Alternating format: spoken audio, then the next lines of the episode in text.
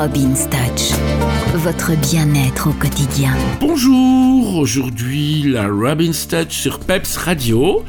Nous allons parler de la pantoufle de Saint-Nicolas.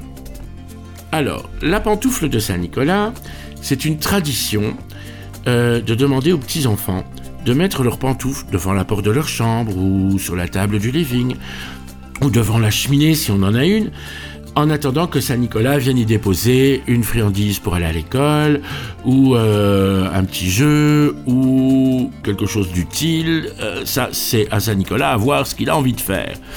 Pour l'enfant, c'est très important parce que ça lui permet de petit à petit arriver vers le grand jour de Saint-Nicolas, en passant comme ça ces petites étapes journalières. Évidemment, on dit toujours que les enfants qui ne sont pas sages peuvent recevoir dans la pantoufle une baguette, etc. Alors moi je suis absolument contre, contre, contre ce système de baguette.